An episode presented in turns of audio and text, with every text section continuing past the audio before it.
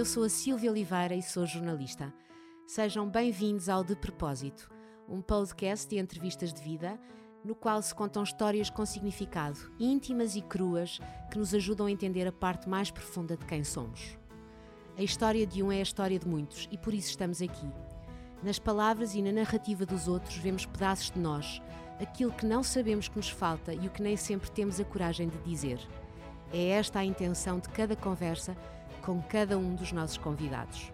Poderão enviar-me as vossas sugestões e dizerem-me o que sentiram para o e-mail de propósito podcast.gmail.com. Foi o primeiro português a chegar à liderança da Siemens em Portugal, depois de mais de 80 anos de presença deste grupo alemão no nosso país. E durante 30 anos, até há bem pouco tempo, liderou milhares de trabalhadores e executou investimentos de centenas de milhões de euros. Preparou-se para isso, planeou tudo de forma meticulosa. Aliás, como quase tudo na sua vida. Aos 18 anos decidiu que casaria aos 35. E assim foi. Preparou a sua saída da Siemens com vários anos de antecedência e saiu quando quis. Aos 30 anos deu o primeiro passo para a sua reforma. Enfim, uma vida planeada quase que ao milímetro. Agora está, conforme diz, a viver a sua terceira vida. Mel Ribeiro, muito obrigada por ter aceitado o convite e estar no De Propósito. A teoria e a prática também dizem-nos que de pouco serve fazer planos a longo prazo, porque muitas vezes estes saem furados. Aliás, garantem-nos que só temos mesmo o presente à nossa frente, quanto muito um futuro de curto prazo. Mas o Mel Ribeiro é a prova provada de que não é nada disso programou tudo na sua vida ao pormenor. E o mais incrível é que praticamente tudo aconteceu conforme previu. Isto é um pouco assustador, não é? Não, e é exatamente a parte interessante da vida. É que parece que foi assim, mas uh, há muito mais por trás. Primeiro, é bom dizer que eu sempre fui uma pessoa feliz, considerei que tive uma infância e uma, era os primeiros 30 anos, como eu disse, de preparação para a minha vida, muito felizes, eh, mais felizes do que a média, que tive um trabalho extraordinário, 30 anos de, de trabalho extraordinário, e estou absolutamente convencido que, se assim a minha saúde permitir, terei os próximos 30 anos também, eh, continuarei a ser feliz. Mas, como disse, sempre fui um planeador e é interessante porque eu ouvi no outro dia uma frase uh, que explica muito disso. Uh, primeiro, talvez em inglês, planning is priceless, plans are use, uh, useless. Ou seja, é importante, é fundamental planear, mas os planos não servem para nada, diz esta frase. E que tem muito a ver com o que eu fiz na vida. Eu sempre achei que pensar num futuro que eh, controlar, construir o meu futuro era muito importante. Para aí, daí Mas dizem-nos que nós não controlamos não, nada. Daí os planos. Hum. Mas sempre os mudei. E mesmo quando fiz planos a 10 anos, se calhar todos os anos, e se fosse preciso todos os seis meses, e se fosse preciso todos os meses, e a qualquer hora, eu estava uh, a mudá-los. Isso é um dos primeiros pontos, porque já diziam os antigos, e não sei se foram os nossos descobridores ou não, não há ventos favoráveis para quem não sabe para onde vai. E, portanto, é bom pensar aquilo que se quer e saber para onde vai. Mas depois, o que é que fizeram os descobridores portugueses? Ninguém conseguia passar o Equador porque os ventos eram contra. Eles inventaram, usaram a vela árabe triangular, estudaram um bocadinho as direções, eh, estudaram as correntes do mar e aproveitaram os ventos contra para ir até ao Brasil, voltar para a África, Muito para bem. depois ir para a Índia. Ou seja, foi assim que eu fiz. É, de, uh, mencionou há bocado uma das coisas que parece das mais horríveis para quem nos está a escutar, que eu aos 18 anos disse que me ia casar aos 30, não, não acho que pareça horrível. aos 35 é e assim assustador. foi. É só assustador. mas, mas repare, o que é que eu fiz nessa altura? Primeiro, é preciso ver que eu era um, o rapaz do meio de oito irmãos e irmãs. Era o mais baixinho, chamavam-me o baixote. mesmo o meu irmão mais Mas novo, não é baixo. tinham, tinham todos 10 centímetros a mais do que eu. E eu, portanto, precisava de saltar, precisava de pensar. Para ir. vida. Tive que me fazer à vida para sobreviver. E era interessante nas comidas. Está a ver o que é que são oito? E às vezes íamos para a quinta ou, ou mesmo nas outras casas. Os mais velhos tiram as partes melhores à força, os mais novos são protegidos pela mãe. O do meio tem que pensar. O do meio e pequeno. E pequeno. O que é que eu fiz? Eu inventei logo um sistema ótimo. Fui servir à avó e as tias mais velhas. E então levava logo o meu prato e podia tirar mais um bocadinho. Portanto, está a ver? Foi a ver. pensar. O que é que eu fiz? Mas é, é importante isso, por exemplo, a, a do casamento. O que é que eu fiz? Eu disse: olha, eu gostava de ter um ideal com quem me casasse eh, eh, e porque é que eu disse 35 anos? Muito simples. Os dois tios mais divertidos que eu tinha, um casou-se aos 34, o outro aos 36. Tarde. E é natural. Tarde? por- Eh, tarde. Pois, e porque eh, 34, 36, eles tinham tempo solteiros para, para divertir os sobrinhos. Então, Mel é? Ribeiro, Mel Ribeiro, vamos então perceber Mas como é vamos. que se decide e constrói Sim. uma vida.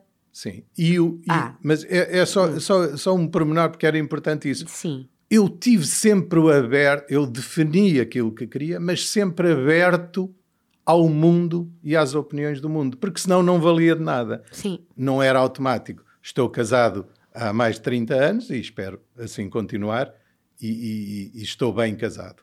Portanto, não é aquela coisa automática de que podia ter sido Ama a escolhido. sua mulher. Exato, Foi por amor que casou. exato. Não foi uma coisa automática. Não, não foi por interesse. Mas vamos então perceber como é que se decide e constrói uma vida, a sua vida.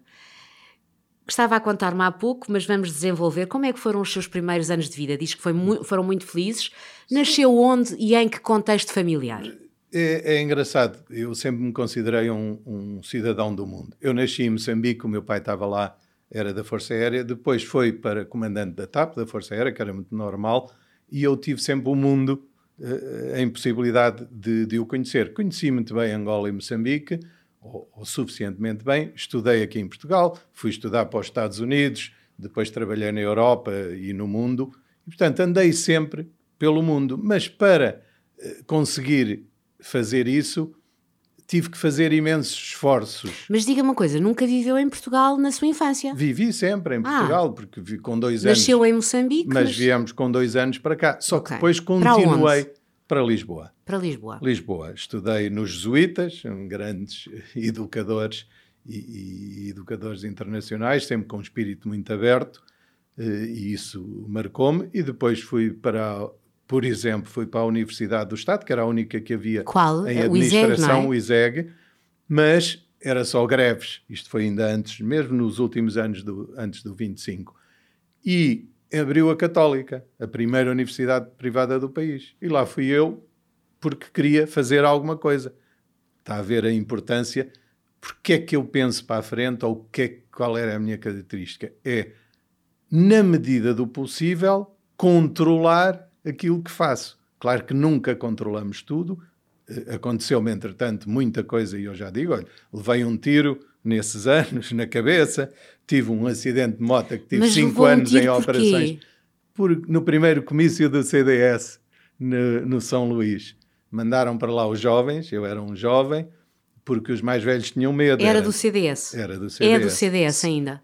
Sou um conservador eh, com, eh, com princípios cristãos e, portanto, eh, o que as pessoas fazem muita confusão é que o CDS, que pode ser de uma extrema-direita, não tem nada a ver com isso.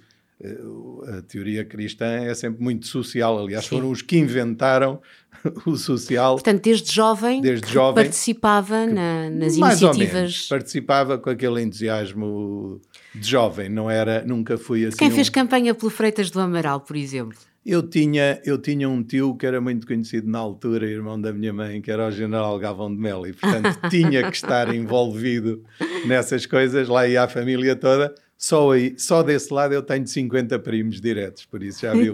Mas Era- bem, mas vamos com calma, Era. senão daqui a nada já andamos muito para a É, frente. Mas Eu era, era mais o entusiasmo da juventude. Isso é importante para aquilo que estamos a falar. Porque Sim. eu nunca, nunca pude esperar sentado que as coisas me acontecessem. Tive que as ir buscar. ia buscar com risco. E por isso é que foi, é que levei um tiro no primeiro comício. Mas porquê? Foram para, foram para a ação... Não, houve tiros, eh, nessa altura era 75, era fim de 74, o princípio dos verões quentes, e havia assim alguma coisa, e depois houve, a polícia deu uns tiros para o ar, houve uns tiros daqui e ali, e, e por acaso um passou-me entre a pele e o osso na cabeça. E, meu Deus! Eu, Mas mesmo a sério? Mesmo a sério. E depois? E nem, e nem, e o que é mais interessante é que eu estava a olhar de frente, virei a cabeça e disse: Ei, está a aquecer, é melhor irmos embora. Quando eu virei a cabeça, entra pela frente, sai por trás e andou entre a pele e o osso sem riscar. Portanto, já vê que estou protegido. Para todo sempre. Para todo sempre nem sequer rasgou a pele, andou lá no meio. Meu Deus! E é portanto foi para o hospital? Sim, e depois eh, na cabeça perde-se um bocado de sangue, mas nunca perdi os sentidos. Foi, eh, foi, foi uma Isto é experiência. é incrível, tem experiências de vida impressionantes. Não fugi, continuei. Portanto, continuei a defender aquilo que acreditava e, e estava-me a contar que a seguir, nós vamos à sua infância, Sim. que eu quero perceber. Ainda dentro mas, da, mas da depois aconteceu um acidente de moto, foi? Foi, não, por acaso não foi na adolescência. Foi já, eu sempre pensei, ah, quando for um senhor chegar aos 40 anos, como eu sempre tive uma moto, tinha uma, uma uh, Triumph e andava a acelerar e fazia algumas asneiritas, mas nada de especial, nunca fui assim muito maluco. Mas pensei, vou passear aos domingos, compro uma daquelas BMW cheias de vidros elétricos, para passear aos domingos. No primeiro passeio, na Marginal, um senhor adormeceu às 11 da manhã e veio para cima de mim. Tive 5 anos em operações, um ano no hospital, parti os ossos em 30 bocados. Meu Deus! E não me parece. Não parece tive... nada. Garanto que está inteirinho para quem nos está a ouvir. Mas tive. Que idade tinha? Tinha, esse tinha, ia fazer 40 nesse ano. Ia fazer 40. E tive que recuperar com muita força. E foi no ano em que eu ia ser escolhido para o tal primeiro diretor, eh, ano de preparação, e fui à primeira entrevista de moletas, mas não desisti. Na Siemens. Na Siemens. Bem, vamos voltar à Pronto. sua infância, que já andámos Pronto. um pouco para a frente. Estudei. Eu queria só tentar perceber qual era o seu contexto familiar? Já me explicou que o seu pai era comandante da TAP uh, uh, e também já me disse que tinha tido uma infância muito feliz, Sim. acima da média. Explique-me. Uh, feliz porque porquê? estava. Porque exatamente neste equilíbrio que as pessoas precisam, porque estava inserido num grupo muito grande. Tinha uma família, família, grande, grande, tinha os primos e os avós e os tios davam-se todos e, esse, e isso forma um equilíbrio. Além disso, uh, o meu pai está a ver com oito filhos e comandante, ganhava bem, mas tinha um, e antes militar, era não era pobre, mas era um era um, um homem remediado, não nos dava para luxo, nós tínhamos que aguentar. Fui uh, aos work uh, student work camps, uh, portanto, campos de trabalho de estudantes para tirar férias, aproveitar os bilhetes de graça. Uh, ia visitar tios e, e, amigos no fim do mundo porque tinha os bilhetes mais baratos, etc. E o meu pai dizia logo: tens mais baratos, eu pagava-se às vezes 10%, mas eu não te os dou, portanto arranja maneira de o fazer. A minha mãe eh, era uma dona de casa que tinha que aguentar os oito filhos e educá-los. Os filhos não eram todos. todos rapazes. Eram cinco rapazes e três meninas. E depois uh, usava, estávamos muito inseridos. Quando eu digo felizes, é que estávamos muito inseridos. Estava eu que é ter 50 primos. E sempre, sempre, em Lisboa? Uh, em Lisboa e depois visitando o campo. Uh, a família da minha avó era para Alvarenga, aquela terra que antes era no fim do mundo. Muito divertido, claro, com alguns 100 membros de família íamos para lá nos fins do verão e tudo depois outros eram de Viseu, também terras onde se comia e se festejava muito bem.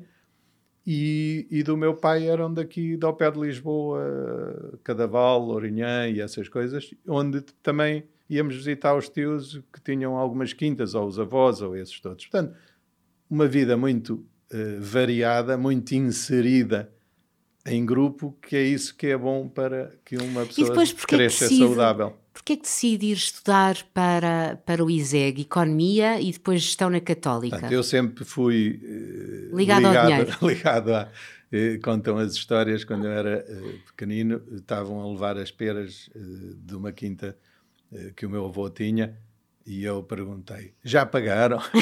Comecei logo a pensar: se estão a levar as peras é porque têm que pagar. Mas, uh, Mas sempre foi muito ligado a esses... Sim, queria estudar gestão. Eu era um empreendedor. Eu gostava de fazer coisas. Porque tinha que as fazer para sobreviver. E por isso quis estudar gestão e tinha escolhido vou aos Estados Unidos, porque era mestre, os mestres da gestão, mas também quero na Europa uh, conhecer um país que seja um bom exemplo. E a Alemanha era o bom exemplo.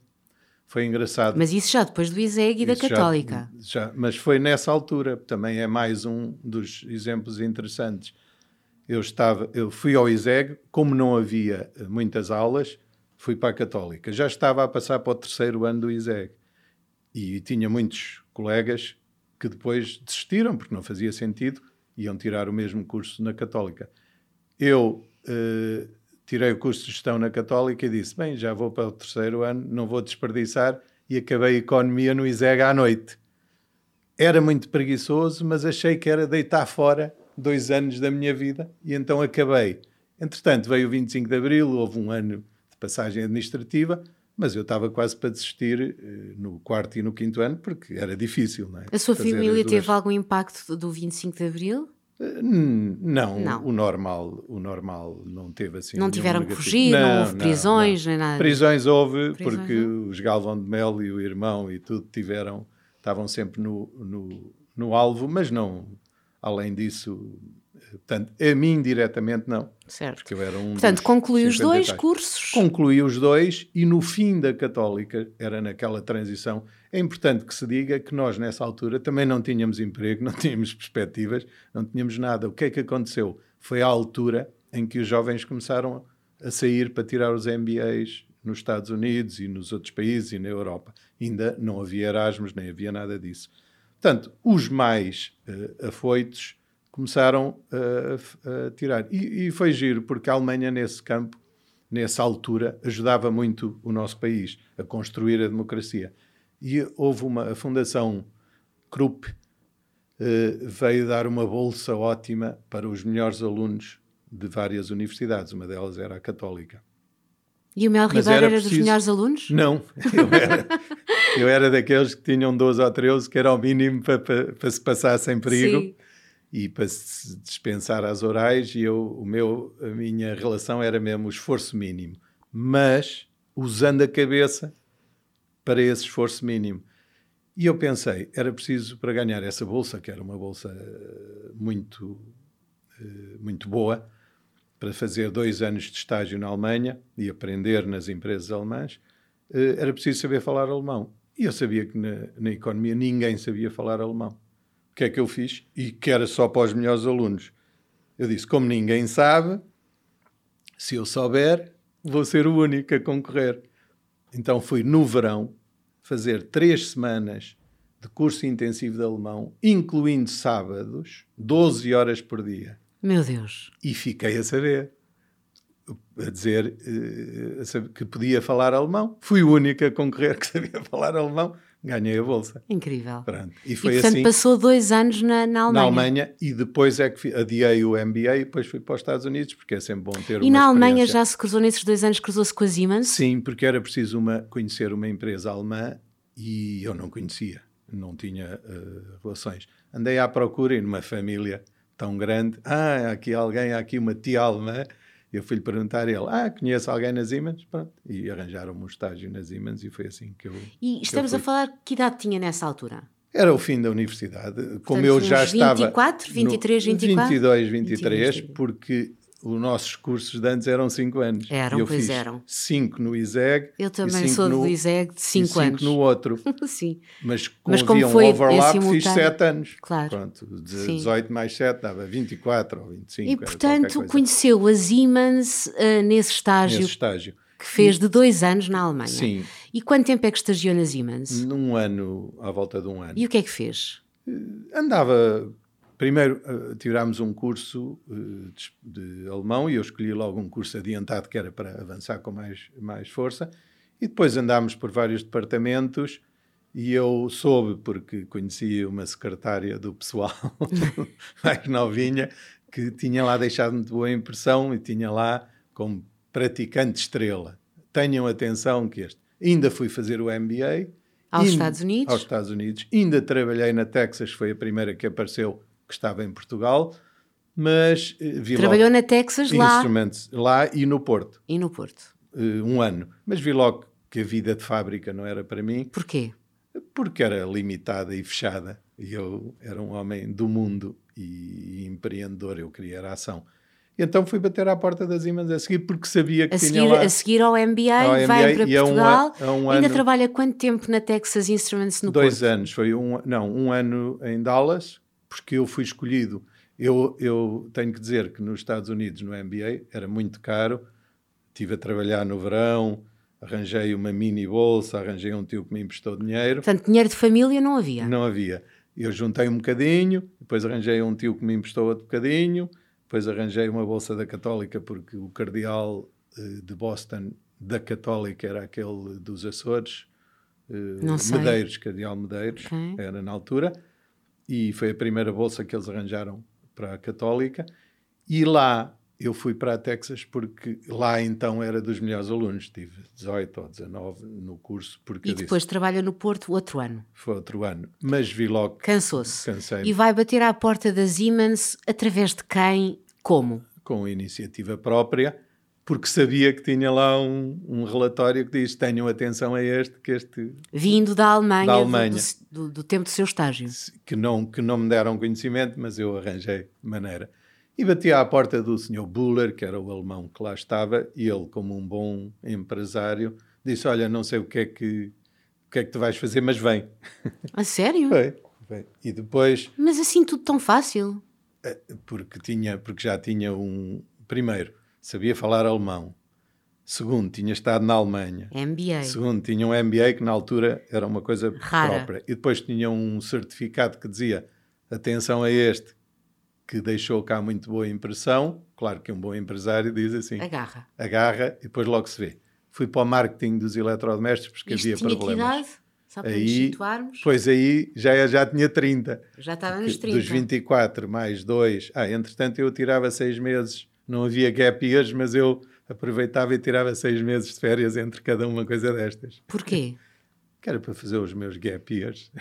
E de que é que serviam esses seus gap years? Eh, olha, andava a, a- a desfrutar da juventude. O meu pai, nessa altura, eu era, já era bom aluno e, e tinha mostrado que, que valia aquilo que estava a fazer e arranjei a maneira até de pagar, eh, porque os MBAs eram muito caros nessa altura, como são agora, eh, e eles acreditavam em mim, mas estavam-me a ver a adiar, porque eu, como disse, eu comecei, claro, na Texas eu fiz um ano de, de treino, tinha para aí 28, depois trabalhei no ano 29. Eu, quando digo que comecei a trabalhar aos 30, foi na Siemens, é? mas foi praticamente, porque até ali era quase só treinos e. E então, começa coisas. no marketing da Comecei Siemens. no marketing. De- Sendo que, como lhe disse, como disse na introdução, a Siemens já estava cá há uma catrafada de ah, anos. na altura há 80 anos e foram sempre alemães. E as pessoas acreditavam que era impossível que uma empresa tão grande só queria alemães à frente. E assim parecia. Estamos numa altura em que os alemães só falavam alemão, não é? No- Sim, o inglês, inglês. não era muito pouco.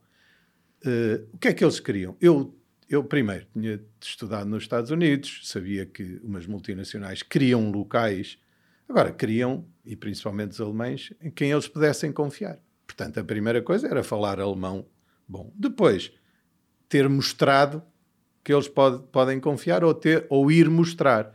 Portanto, eu achei eh, que podia ir e que devia ir.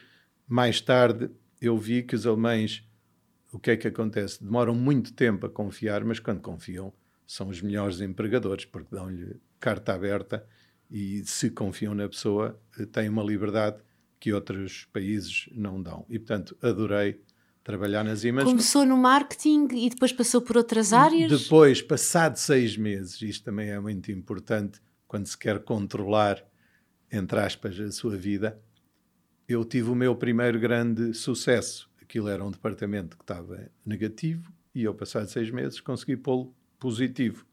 E só aí é que eu bati à porta do chefe, eh, isso ficou também famoso lá, e fui-lhe perguntar o que é que é preciso para eu, daqui a 10 anos, ser o seu sucessor. Seis meses depois de ter entrado na empresa. Mas com o primeiro sucesso e com o background todo que eu sabia que tinha. Agora, quando eu lá fui, estudei quando é que ele ia sair, estudei quando é que ele foi nomeado chefe, estudei qual foi o percurso, vi o que é que a empresa queria e ia preparado. Primeira coisa que ele disse: Ah, você ainda é muito novo, Tinha daqui a 30 10 anos. anos.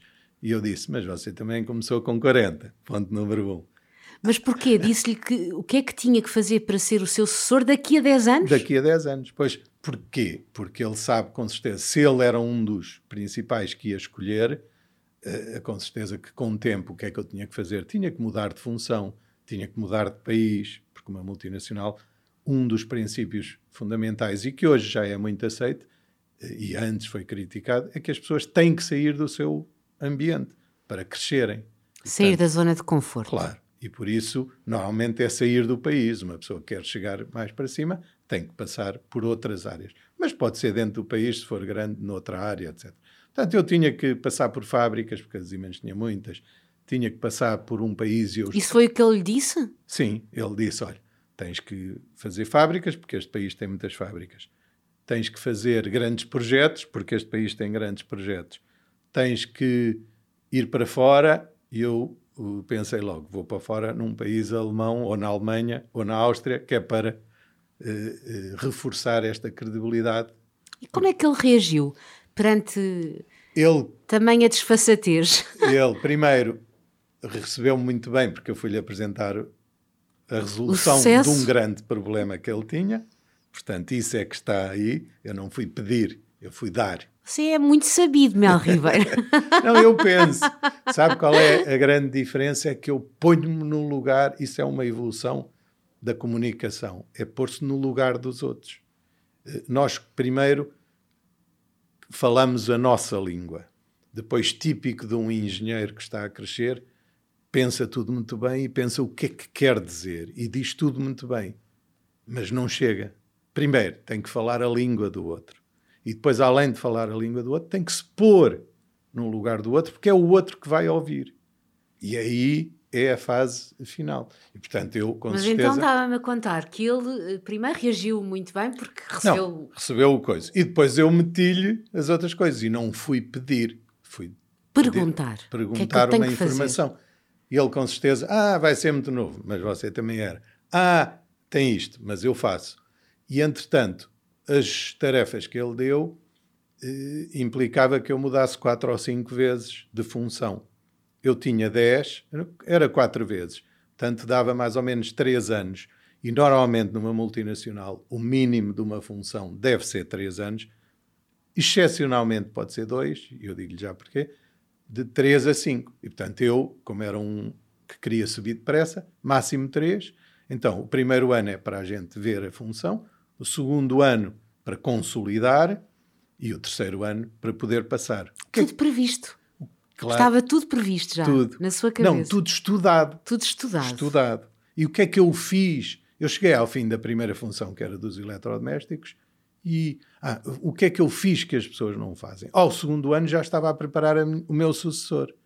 Quantos é que fazem isso? Têm é medo, Claro. querem afastar. Mas se eu queria passar, uma das minhas obrigações era saber quem é que toma conta, porque eu era responsável perante a empresa.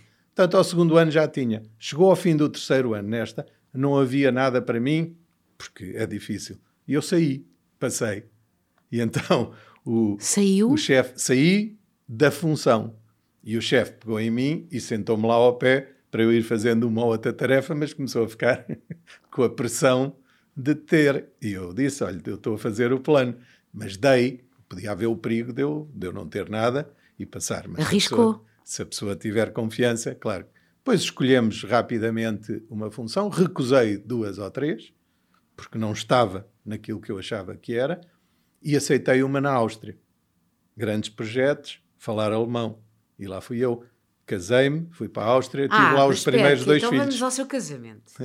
Portanto, ao- aos 18 anos decide que queria casar aos 35, Uhum. porque os seus dois tios eh, mais bem dispostos tinham casado tarde. por esse- 34 e 36, claro. Conte-nos como é que eh, conheceu a sua mulher. Porque conhece-a no ano antes de fazer Um ano 35 antes. anos. Sim, um ano antes. Eh, pronto, já éramos os dois crescidos, ela 27, eu 34. Uhum. Conheceram-se como? Uh, foi um blind date. Nós tínhamos um amigo comum que achava, por um lado, achava muito esquisito. Ah, tu também já és tão e não andas assim eh, com namoradas, porque eu andava só mais afastado dele. Já era um, um expert ne, nessas andanças. E ela era, foi a primeira mulher surfista deste país. Era uma uh, ali do. Chama-se como? Rita. Rita. E uh, também toda despachada e toda ativa. E ele, ah, eu tenho ali um, queria-te apresentar. Ele, hum, pela descrição deve ser um cocozinho. Não tenho assim muito interesse. Um dia ele, eh, já na terceira tentativa, perguntou, perguntou a ela se íamos a um jantar e a minha, eu ia-lhe a dizer que não, e ele, ah, infelizmente já não posso ir. Mas hoje é que eu posso. E ela fez exatamente a mesma resposta. Então fomos os dois, só para só contrariar o outro. E pronto, e a partir e a daí... Foi, foi logo nessa noite? Amor à primeira vista? Foi interesse, pelo menos, à, à primeira vista. E... e... foi a sua primeira uh, mulher, entre aspas, ou seja, uh, uh, com importância, com relevância? pelo menos foi a primeira que eu apresentei em casa. Nunca tinha apresentado nenhuma namorada aos seus pais. E é um bocadinho o que eu digo aos meus filhos. Eles têm todo o direito de andar com quem quiser e até às vezes com pessoas muito divertidas. Eu não tenho, como pai, muito interesse de ir conhecendo todos e depois eles acabam e a gente fica. Portanto, Tem toda a razão. Quando chega a partes mais sérias, muito bem, dar mais intimidade. Quando Concordo, não, cada um absoluto. É eles é que têm que se divertir, eles é que têm que gostar, não sou eu, não é? Como Exatamente. pai. E foi, foi assim que eu fazia na altura e até com um bocadinho mais de coisa. E depois, entretanto, casam, casam quanto tempo depois? Passado um ano. Passado já um éramos, ano. depois já era. Já eram crescidos. É, já éramos crescidos e, e, e deu para Portanto, ver. Já, mas com já muita vai... luta. Porque, muita luta porquê? Porque ela era, era uma mulher, como é de, de, personalidade forte e eu também, e portanto aquilo não foi nada pacífico. Não, não. quais eram as, as principais? Não, era a afirmação de cada um, não é? Ela fazia, além de ser uh, surfista, surfista, mas e... profissional ou não? Uh, não, mas foi a primeira, assim, de que tem que tínhamos conhecimento, foi a primeira mulher. E fazia o quê? Uh, e ela estudou turismo e sabia falar quatro ou cinco línguas. Incluindo alemão. Incluindo alemão. Portanto, Pronto. Perfeito. já estava Portanto, já vai, casado, já vai casado para a Áustria. Depois da lua de mel. Casámos Logo em abril, fizemos um mês de lua de mel e fomos para a Áustria. Um mês direto. de lua de mel é... Foram, foi eu, onde a lua de mel? Eu tinha tempo, foi na África do Sul. Na África onde do Sul? havia surf. Uh, uh, Também faz surf o Mel Ribeiro? Eu não, tentei na altura, mas não, não deu, já não, já não dava. mas, mas temos outros gostos comuns, como os cavalos e tudo. Ela gosta muito de montar a cavalo e eu Sim. também. E, portanto, e então vão a seguir à lua de mel, partem para a Áustria. Para a Áustria. Claro que foi um tempo muito difícil para ela, porque ela já tinha vivido um ano e meio na Austrália, a fazer surf e a fazer um tipo que é Na Áustria. Na Áustria. Eu disse, ah, é mais não ou menos a mesma coisa. E entretanto, depois, como ela não tinha muito o que fazer, tivemos lá os dois primeiros filhos e ela já, já arranjou. Que idades tem? Tem quatro filhos, não é? Tenho quatro. Os dois primeiros uh, foi, têm 30 e 28, nasceram os dois lá. Depois fizemos um intervalo, uh, mais ou menos 10 anos, que levou-me esse tempo todo a convencê-la a ter mais. Porque, porque, eu é que queria mais. Porque eu é queria, queria sete, mais. não é? Não, uh, queria mais, queria vários filhos. Quatro, cinco era, era uma boa conta. E depois, passado mais ou menos 10 anos, tivemos mais dois. E Aqui, que idades têm Portugal, em Portugal? Tem uh, 21 e 20. Muito é. bem. A última é uma menina, são três rapazes e a menina. E portanto tiveram dois filhos, cumpriu mais uma parte do seu plano para chegar a, a presidente das Siemens em Portugal. Pois. Volta a Portugal. Para uma fábrica que estava também em dificuldades, fui sempre para os sítios difíceis. Uh, também resolvemos, era uma, Portugal tinha quatro ou cinco fábricas, portanto era uma experiência interessante. E tanto que deu que depois, quando eu comecei, consegui trazer mais duas ou três para cá. Portanto, fazia tudo sentido. Grandes projetos, que quando eu comecei fizemos quatro ou cinco dos maiores projetos do país, etc. Portanto, foram, fazia tudo sentido. Se eu queria ser um CEO de uma empresa tão completa, devia passar por, por essas fases e assim fiz. Portanto, quando chega aos Quando chegou a essa altura que o outro, que o meu antecessor ia sair, e era um alemão, uh, eu fui um dos candidatos, mas era o que tinha mais condições, porque eles passavam o checklist e estava lá tudo. E foi um dos candidatos, eh, não foi preciso candidatar-se, estava. Não, eh, pronto, foi sugerido pelo, pelo chefe daqui, mas não era ele que escolhia, era o board. Lá em cima na Alemanha. Cima, uh, todos os chefes dos países são escolhidos pelo board da Alemanha. E lembro-me de vir cá o chefe e fizemos um jantar de clientes e com as mulheres e ele ver. Então, quando a minha mulher fala alemão e faz tudo, estava, estava tudo mais do que aberto para isso. E, portanto, com 40 anos, torna-se o primeiro presidente português da Siemens Sim. em Portugal. E ainda quase sem largar as muletas, porque foi no meio de janeiro que eu faria 40 anos, tive o acidente e só larguei as muletas no fim daquele ano e depois tive mais 5 anos em operações, mas com, com esforço e endireitar. Não, espero consegui, que tenha largado as motas. Consegui. Eh, sim, eh, comprei de propósito para não ficar complexado. Já o meu avô tinha moto, o meu pai tinha moto e eu também, e os meus filhos andam. Mas foi, mas sei que é mais perigosa. Mas é mais perigosa. Comprei, mas, mas no fundo quase. o seu acidente foi porque um, um outro, um não. outro Sim, adormeceu, não é? Adormeceu. Se eu tivesse uh, em pé no passeio, levava com ele na mesma, porque ele veio, adormeceu um senhor já de idade e, e foi a direito.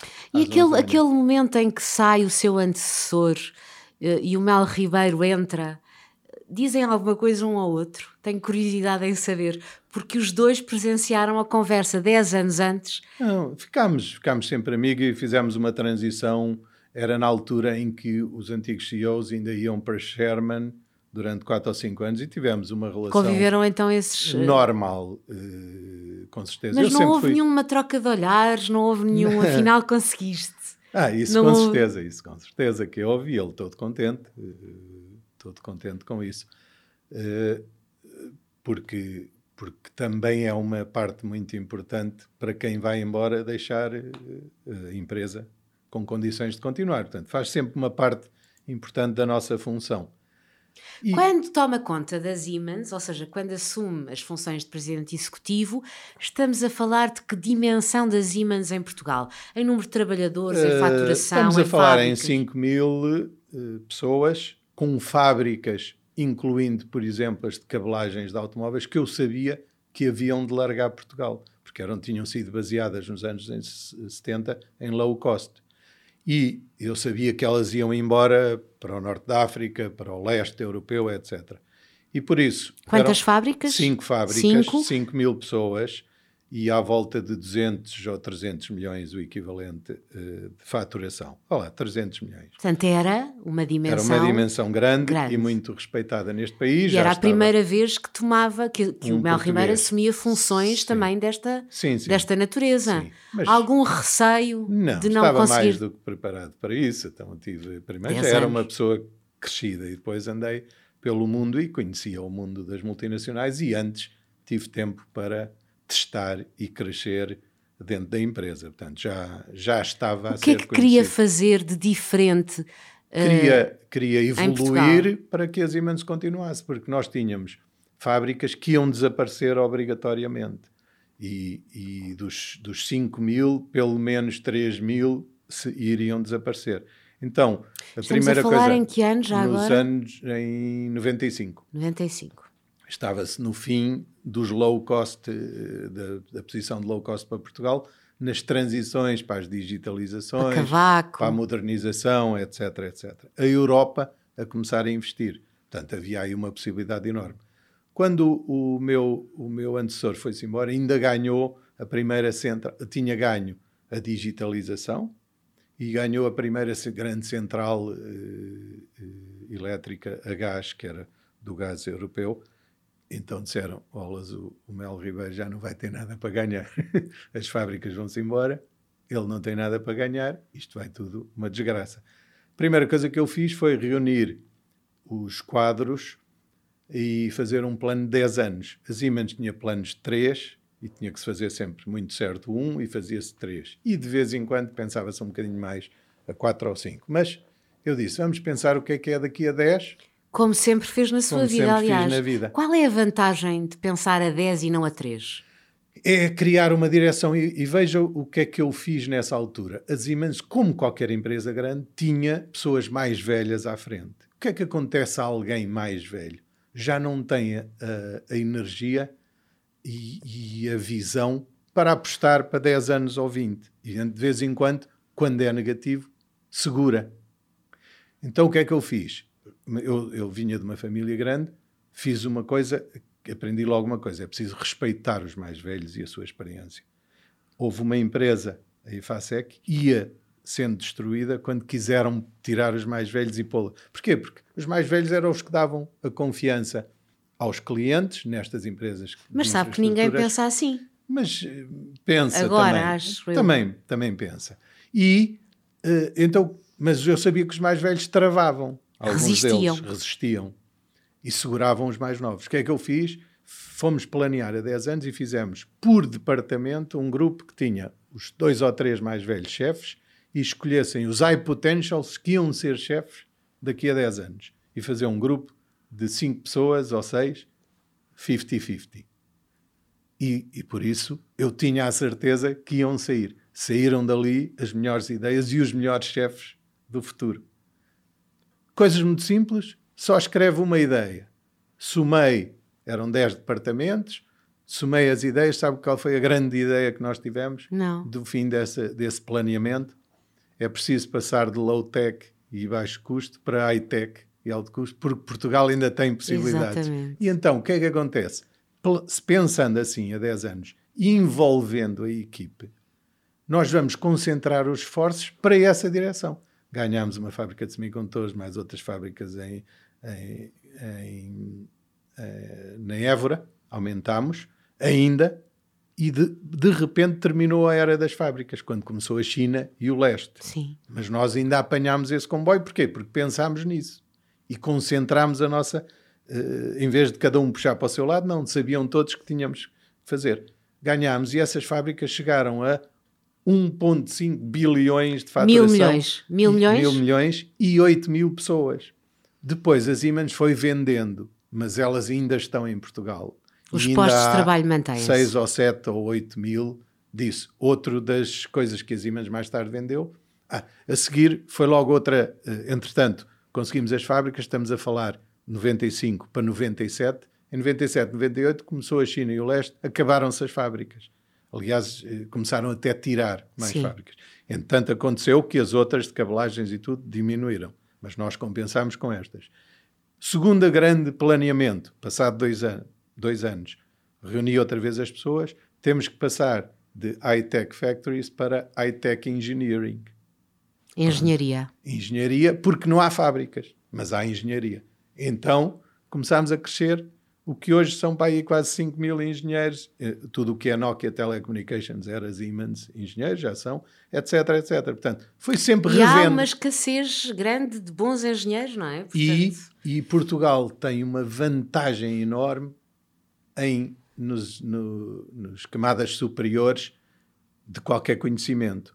Porquê? Porque nas inferiores já temos as Chinas, as Índias e isso tudo. Portanto, o low cost já não chega. Agora, nós temos uma abertura e uma capacidade.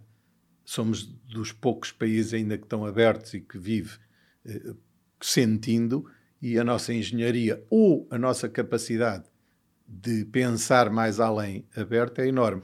Inserido numa boa organização, porque sozinhos. O Mel Ribeiro gostou de liderar. Foi de facto a, a fase mais interessante do seu ponto de vista, em termos profissionais, para si foi a, foi a parte que mais gostou? Sabe que agora aqui vem outra vez porque é que eu penso e porque é que eu faço. Foram todas. Eu gostei imenso da minha juventude, como disse, diverti-me imenso e andei pelo mundo. Eu gostei imenso do meu trabalho porque escolhi. Nós temos que trabalhar, eu falei-lhe há bocado, no equilíbrio, em inserirmos no- eh, em grupos e vivermos em sociedade eh, onde estamos realizados, em ter que escolher um trabalho que nós gostemos e que nos sintemos realizados e em dar de volta à sociedade. Ora, eu tive esses dois muito completos, gostei imenso de estar nas Siemens, tive problemas eh, como todos e tive que resolver problemas e tive que lutar muito para ganhar isto. Olha, o primeiro grande projeto que eu já não havia mais nada para ganhar foi o metro do Porto. Nós tínhamos 100 milhões de euros a menos e mesmo assim perdemos. 100 milhões de euros a menos o quê? No preço da No oferta. preço. E E perderam. perdemos por causa de outras razões que se levantaram na altura. Mas eh, não desistimos. Pronto, eu já não tinha nada para fazer. O único grande projeto eu também perdi. Parecia que ia E perder. agora, eh, eh, Mel Ribeiro, explique-me eh, porque é que. eh, eu acho que foi aos 30 ou aos 40 não, que comecei tomou 20 anos antes a 20 planear. anos, tomou o, seu prim- o primeiro passo para a sua reforma, que foi a compra da Quinta da, Da quinta, Família, não é? dos irmãos, Fica sim. onde? Fica na Lourinhã, Sim, chama-se a Quinta, Quinta do Rol, do Rolls. que faz eh, a melhor água Que idade, do país. tinha, que idade tinha quando decidiu Foi comprar? praticamente quando comecei a trabalhar eh, como Mas CEO. comprou, mas comprou porquê? Comprou Sim. a cota dos irmãos, não é? Sim. Primeiro, já os tios estavam em guerra de tiranças. Partilhas. E eu, com a minha habilidade e com a, a minha experiência. Essa é uma fazer, palavra, muita habilidade ao longo de toda a sua e, vida, e eu com a acho. experiência de get things done, fazer que as coisas aconteçam, resolvi aquilo que os tios andavam a discutir há 10 anos, resolvi eh, isso. E, e pensei logo assim: não vamos ter isso daqui a 10, 20 ou 30 anos, no fim da era dos meus pais. Ainda e por por cima isso, eram muitos irmãos também. também éramos muitos. E por isso eu pensei, era, o meu pai tinha pouquinhas coisas, mas eu pensei, vamos já resolver. Eu ajudo a resolver, o- era da parte da mãe, mas vamos já tentar. E o pai achou muito boa ideia. E eu estava a começar um bom emprego e por isso pensei, vamos. eh, Porque é que eu pensei na quinta? Porque eu vi, o meu pai era comandante, vinha da Força Aérea e era comandante da TAP. E eles eh, reformavam-se aos 60 anos. E eram pessoas ativíssimas. Tinha, um comandante tem que ser eh, perfeito psicologicamente e, E fisicamente. e fisicamente também, porque tem que estar ali em cima de responsabilidades muito grandes. Eles, eu vi colegas deles, e isto não estou a exagerar, que em dois anos morreram. Porque exatamente toda essa atividade Desapareceu essa- de repente. Desapareceu de repente e eles começaram a pensar para dentro, ficavam com cancros e morriam, mas não estou a exagerar. E o meu pai, que tinha a possibilidade de se entreter na quinta, eh, na agricultura, lá continuou e morreu de, de- de causas naturais mais tarde. E eu pensei logo: olha, aqui está, nós temos também que pensar, porque eu gosto de analisar as coisas, também temos que pensar na nossa vida e mais. E nessa altura nem sabia que essa vida se, se podia prolongar por muito mais tempo. Se bem que na minha família eh, ficam todos com cabelos mais escuros até aos 90 anos e, e vão, vão durando. mas, mas pronto. Sim, tem poucos cabelos brancos. Que idade tem? Eu já tenho 66. Eu vou, Pois, e não tem, tem raros, tem pouquíssimos Isto é a minha última entrevista antes da, da velhice, porque eu, a partir do dia 1 de abril, já tenho direito à pensão de velhice. Não me diga que faz anos no dia das mentiras. Não, não faço, mas comecei a trabalhar Ah. no dia das mentiras. Portanto, por descontos a para a Segurança Social. Vai ser, a minha reforma pode ser a partir de 1 de abril deste ano. Mas eh, é para ver, eh, como eu já observava, já planeava, disse que altura melhor para resolver coisas este ano e que coisa melhor para eu um dia ter um futuro, se não também ter esta oportunidade. E já que se tem que resolver, vai-se resolver por onde se pode. Eu sabia que ter uma quinta é uma coisa que custa dinheiro, normalmente. E por Exato. isso eu tinha uma- um bom emprego e podia entrar. E por isso não foi difícil também convencer os meus irmãos e fazer isso tudo. Por isso é que eu pensei antes, mas foi já por observação anterior. É uma coisa muito importante. Isto parece Olhar para o seu pai, olhar para os, para os amigos do seu pai, olhar Claro. para os outros. aos outros. E quem tem uma família grande aprende isso, não é? Eu olhei para os tios, olhei para o pai, porque com certeza que isso salta eh, das conversas de preocupação do meu pai. Ah, então olha, o meu colega que era uma pessoa tão boa e tão ativa, de repente. E eu penso, mas porquê? Não é? E pensei isso. E, e é uma coisa que as pessoas cada vez mais vão ter que pensar. Porque hoje, aí depois eu lembro-me do meu avô dizer: olha, guarda sempre um dinheirinho para a reforma, porque tu guardas hoje, daqui a 40 anos vais ficar espantado com o que lá está. E quantas pessoas é que fizeram isso? Ou que fazem? Nada, Muito ninguém, poucas. sim. Mas é preciso. O Mel Ribeiro fez? Eu fiz. Eu- como Guardava é sempre um bocadinho. E sabe como é que eu guardei? Hum. Foi de outra maneira. Foi comprando casas com empréstimo. Porque não podia. Quantas vezes é que eu não gastei dinheiro e apertei o É um cinto? pensador a longo prazo mesmo. Meu Claro. Deus. Dentro das possibilidades que tenho, nunca fui um homem eh, nem, nem rico isso nem nada, de si mas uma pessoa muito racional? muito, Muito. mas sempre aberta. Claro que se perguntar à minha mulher, ela vai dizer que, eu- que eu tenho coração duro. Mas, e quem me conhece, Ela vai dizer que tem coração duro. Porquê? Porque, Porquê? porque eu planeio muito e porque penso muito nas coisas, mas é a maneira mais fácil de viver, é fazer as coisas bem à primeira vez. Sabe que eu comecei a pensar isto tudo porque eh, era preguiçoso. Então queria fazer menos, mas ter mais efeito. Então pus a inteligência ao serviço da E, pessoa. e não que é ser. cansativo? Não, antes pelo contrário. Cansa muito mais você ter que estar sempre a corrigir os erros que faz. Paga mais, cansa mais, vai ser mais desequilibrado. Porque se conseguir, vão-lhe acontecer as coisas na mesma. Mas você está avisada, está mais calma, está mais segura, Porque já previu todas as porque já possibilidades. previu muitas. Nunca prevê todas. Todas nunca, não é? Com certeza, eu, se eu tivesse previsto que ia ficar seis anos a fazer operações aqui e ali, eu, eu- Claro, há imprevistos. Claro, há imprevisto. E eu fui, em vez de, quando eu perdi o, cotovelo em 20 bocados, disseram nunca mais vai mexer isso. Então eu fui para Mas a foi net, nesse acidente? Foi. porque bateu aqui, ficou 20, disseram nunca mais mexe. Eu fui ver à net e disse quem são os melhores do mundo. Era os Estados Unidos, Massachusetts, Harvard Medical School, fazia 400 operações ao braço por ano. Um médico nosso faz 40. E, Sim. e gerais, nem ao braço. E a Suíça, Zurique, porque tem aqueles do ski todos, são os dois melhores em, em ossos. E eu, como tinha estado em Boston, lá fui eu, e o senhor pôs-me aqui os ossos no sítio e Sim, pôs-me está a mexer a perfeitamente. Eh, mas tive que ir lá duas vezes ou três e tive que arranjar. E aquele momento em que decide eh, que quer sair da Siemens, eh, como é que é? Foi, foi muito antes também. Pois já sei. Porquê? Porque eu, Foi entretanto. quantos anos antes de sair? Ah, pelo menos 10, porque, porque é assim. eh, Eu observei numa empresa que tem 400 Mel mil- Ribeiro é um fenómeno. Como é que consegue trabalhar 10 anos numa empresa sabendo que vai sair? muito mais contente, porque sei que estou. Primeiro, eu, eu planeei uma, uma coisa que eu acho que isso é muito importante para as pessoas. Eu digo que é um fenómeno, mas no bom sentido, porque eu tenho uma admiração enorme por quem é capaz de fazer isso. Mas tem, há uma Porque coisa. eu tenho muitas dificuldades em fazer. há um conselho muito bom que é tem que sair antes de ser preciso numa empresa grande ou, ou mesmo na sua vida. Porquê? A, a minha empresa tem 400 mil pessoas. Todos os que me seguiram e que me consideraram e saberam o que é que eu valia, quando chegar a essa altura já saíram. Porque normalmente foram todos os que estão por cima. Portanto, eu vou estar entregue a uma máquina que vai dizer assim: este senhor é muito caro porque é lógico que o nosso salário evolua para isso.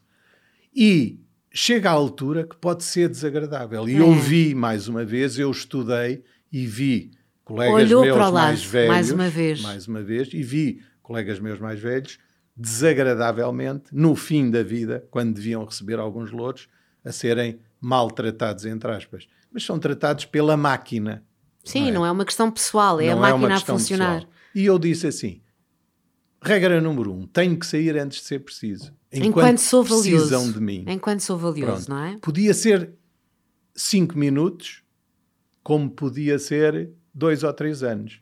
E Vá lá, pensou nisso com mínimo. quantos anos de. Sim, pelo menos Isso. dez. Vou sair em 2016, foi isso? Sim, sim. Vou sair. Não, eu pensei, vou sair an- em até dois anos máximo. Eh, porquê? Porque quando for um ano, faltar um ano, pensei eu. ah, Há um dizem, ano, faltar um ano para quê? se faltasse um ano para eu ter a, a idade, por exemplo, 65, que era a regra Ah, das sim, coisas, sim, sim. eles dizem: hum, isto aqui é muito caro, eh, aguenta aí, que é para não sei o quê. Portanto, eu disse: dois anos antes eu ainda estou na- na- no auge. Certo. Não interessa, podia ser cinco minutos, podia ser dois ou três anos, máximo. Porquê?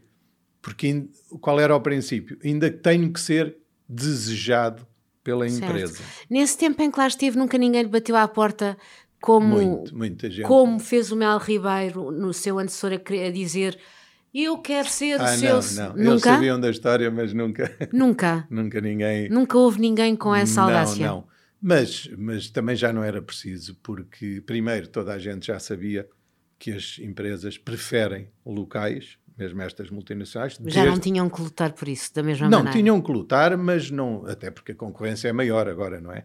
Mas e além disso havia mais planos de mais sistemáticos de sucessão e a minha vontade foi, pelo menos eh, mais de cinco anos antes, estar sempre a falar e nós temos conversas onde falamos com os possíveis candidatos e já tinha pelo menos já três, quatro portugueses. Sim. sim. E uns até foram para lugares mais altos. O, o, o, o preparar a saída uh, foi também preparar a sua sucessão?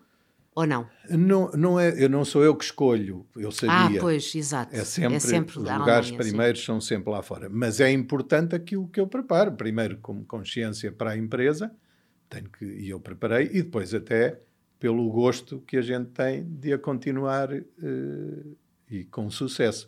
E por isso tínhamos uh, três, pelo menos três ou quatro. E portanto sai da Siemens em que dia, lembra-se? Foi, foi normal, o ano das Siemens acaba em setembro e, portanto, eu saí em setembro, mas ainda fiquei. De 2016. 16, ainda fiquei até ao fim do ano. Para, a aprovação para de contas, e, para, etc. Não, e arrumar ah, as sim. coisas e fazer e, tudo. E o que é que se sente uh, ao fim de 30 anos? Não me diga que não se sente não, nada. Exatamente, ouça, eu digo-lhe uma coisa: passado um mês, eu fui a primeira vez. Fazer... Não se sente ao fim de 30 calma, anos numa empresa. Calma. Passado um mês, eu fiz o caminho que fiz durante 21 anos para a empresa, que era da minha casa do Restelo, para a empresa que era ali em Alfragide. Pareceu-me que estava a ir para um lugar estranho. Não percebi. Passado um mês de eu sair. Porque, ah, porque calhou já... fazer esse caminho. Não, fiz porque fui lá almoçar com os, ah, com os amigos e fui lá visitar. Já parecia que ia para um lugar estranho. Porquê? Porque eu olho para a frente, eu não olho para trás. É outro dos princípios Ou seja, desligou o botão no exato dia em que saiu? Claro, porque o botão estava desligado 10 anos antes, estava a desligar-se. Foram tempos maravilhosos. Eu acho que não há empresa melhor que aquela, não podia ter uma experiência melhor de trabalho. Ainda continuo Faz a almoçar com dia? os colegas no dia 1 de novembro, que é o dia dos Santinhos. Dia todos os santos, sim. que eu nunca fui, mas pronto. Portanto, não tempo. houve nenhuma emoção particular. Uh... Cá sempre, fizemos uh, montes de. Uh, fizemos com os trabalhadores, com certeza que a pessoa quase que, que, chora e se faz um esforço enorme. Quase que. Quase que. Não faz chora. um esforço enorme. Faz um esforço enorme. Não eu chora? Choro, eu choro a ver novelas na televisão. alguma vez chorou -se, com certeza. Em que, em que, em que momentos é que se lembra claro, de ter chorado? Então, tantos, tudo isso. Eu passei pelo menos um ano, um ano e meio a fazer as várias despedidas e em todas essas ocasiões a pessoa tem que fazer força e claro que tem a emoção porque foi a vida que fez. Agora, se tiver a olhar para a frente, eu, eu, eu na universidade jogava rugby. Uh, adorei o rugby. Assim que já tive os 30 ou isso, só de olhar aquilo já me fazia dores. Então, quando tive o acidente, não fiquei a olhar e a chorar. Ah, que então, mal que eu posso o olhar. Ribeiro não, não Olhe para a quando frente. me diz que quando me diz que voltou a fazer o caminho para ir lá almoçar com os colegas e que aquilo até lhe pareceu estranho, é. não sentiu saudades nunca não. dos tempos em que teve nas Siemens. Não, não é, não senti saudades nunca. Gostei imenso, mas não tenho esse, esse feeling de, ai, porquê? Porque o que eu estou a fazer agora é tão interessante e tão ativo podemos até muito rapidamente. Vamos. O que é que eu disse é na terceira, terceira fase? vida, pois, não é? A terceira vida. Porquê é que lhe chama terceira vida? Porque é, é, é, interessante, porque era a terceira idade. E eu pensei, porquê é que eles dizem que é a terceira idade? Claro, a primeira foi para aprender, a segunda foi para trabalhar e a terceira, que eu digo, é para partilhar aquilo tudo que eu aprendi na vida em prol dos outros e do mundo. Portanto, é, é tudo lógico. E claro que se a pessoa estiver a fazer isso e estiver consciente, sente-se útil. A tal aldeia dos, dos velhinhos que vivem até aos 120 anos fazem festas de anos no Japão, fazem festas de anos todos os anos, tratam da sua horta, andam com os amigos, dançam, fazem ginástica sem complexos, sentem-se úteis, não é? Se você agora usar aquilo que aprendeu em prol, e o que é que eu estou a fazer? A ajudar filhos a fazerem empresas, a, a fazer investimentos na parte do turismo e da agricultura, onde eu ainda tenho a tal atividade que planeei, e tem a aguardente a também. partilhar em aguardente, que é uma coisa de longo prazo. E que costuma dizer que é a melhor aguardente do país, não é? Exato. Não, mas é costume e é mesmo. Aliás, é a única região de mercado. E, e há aqui uma coisa muito importante. Eu, quando, quando estava prestes, em 2015, 2016, tive um, um bocadinho antes, uma oportunidade de investir, fazer um investimento na agricultura fora que eh, era para 25 anos. Eu pensei, não, agora que vou reformar-me, vou fazer um, um investimento para 25 anos e comecei a hesitar. Não deve ser apropriado. Foi na altura em que o Manel de Oliveira fez 103 ou 100 e qualquer coisa e e estavam-lhe a dizer, então e os filmes que custou mais de fazer? É a pergunta que você me fez. Ele, olha, é o que eu estou a fazer agora, é esse é que me preocupa. E eu pensei mais uma vez, disse, não, é isso mesmo, isso é que é o segredo da juventude. É ter planos para daqui a 25 É ou não 30 parar. anos. É não parar. Se eu tiver planos de 25 ou 30 anos, mesmo que fique a meio, estou todo contente. Tem algum plano neste momento para daqui a 10 anos? Tenho, tenho Então. montes deles, bolas, e infelizmente até às vezes eu até penso, o que é que fizer? Olha, continuo a fazer a aguardente, tenho que esperar 20 anos até eu começar lá a vender. 15, 15 a Ainda 20. faltam 15 anos para começar Não, a vender? Já comecei, portanto agora já é, já, é, já é mais fácil. Mas a fazer investimentos em armazéns, em coworks e coisas assim. A fazer, a ajudar os meus filhos a formarem empresas que vão demorar 5 a 10 anos. E a fazer isso tudo eh, que, que não tem o- de maneira nenhuma eh, prazos para isso. Fizemos um investimento também agrícola com uns amigos em Pera Rocha, no Brasil, que também é uma coisa para 20 anos, não é?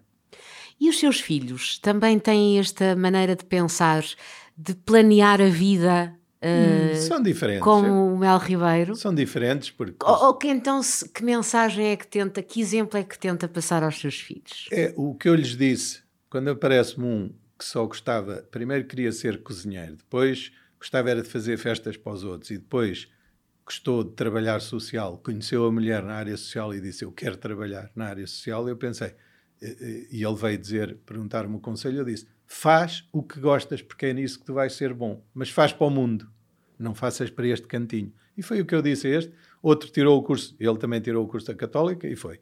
E está a fazer uma coisa extraordinária e que vai ser também o trabalho de vida dele. O outro tirou o curso e disse: Eu não quero pôr gravata e, era, e quero sur- surf e viagens.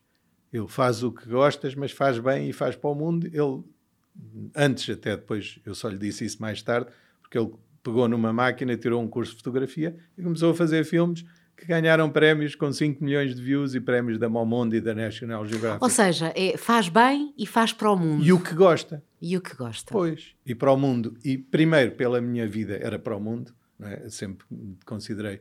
E depois sabia que Portugal fecha-se, e é um cantinho. sim, é um E- cantinho. E, se fosse só para aqui, toda esta pequenez, depois. eh, Mel Ribeiro, quem pensou tanto na vida, quem programou E tanto continua a pensar. e continua a pensar e continua a fazer planos, também pensou no momento da morte. perfeitamente à vontade. Não, não é coisa que me tire muito eh, tempo. Primeiro, porque felizmente sinto-me muito bem, faço, eu com certeza que agora, eh, quer pelas minhas veias entupidas, quer por isso, continuo a fazer, a, a tentar comer bem, a tentar fazer exercício, a ter uma vida com um stress eh, limitado, porque o stress também é preciso. Eu preocupo-me, mas é quando for, eu tenho o exemplo na vida, primeiro tenho os exemplos dos que continuam a pensar e a trabalhar, Adriano Moreira com 96, com a cabeça completamente, e outros mesmo dentro da família, e tenho outros O exemplos... Adriano Moreira é da sua família? Não, Ah, Estou a dizer outros exemplos. Na minha família, por exemplo, tinha um, um tio que estava ótimo, de, eh, mas que já tinha 87 anos, também ainda não tinha o cabelo eh, branco, eh, ia buscar a namorada ao aeroporto, a, a porta da garagem estava mal, ele tentou abrir com força demais! Morreu. mas eu acho que foi uma morte santa, porque foi rápida e estava ótimo. meu Deus. Por isso, não, não há aqui a minha preocupação Minha não, preocupação não preparou nada. é manter, preparo muito, que é manter o equilíbrio e a qualidade Ok. de vida. Essa é, é a parte mais importante, porque não é quando se morre, mas é a qualidade de vida que se tem até lá. Muito obrigada, Mel Ribeiro. Foi um prazer tê-lo no De Propósito. A, a todos os que nos ouviram, queria apenas relembrar que o e-mail para envio de sugestões e comentários é o depropósitopodcast.gmail.com. Muito obrigada e até breve.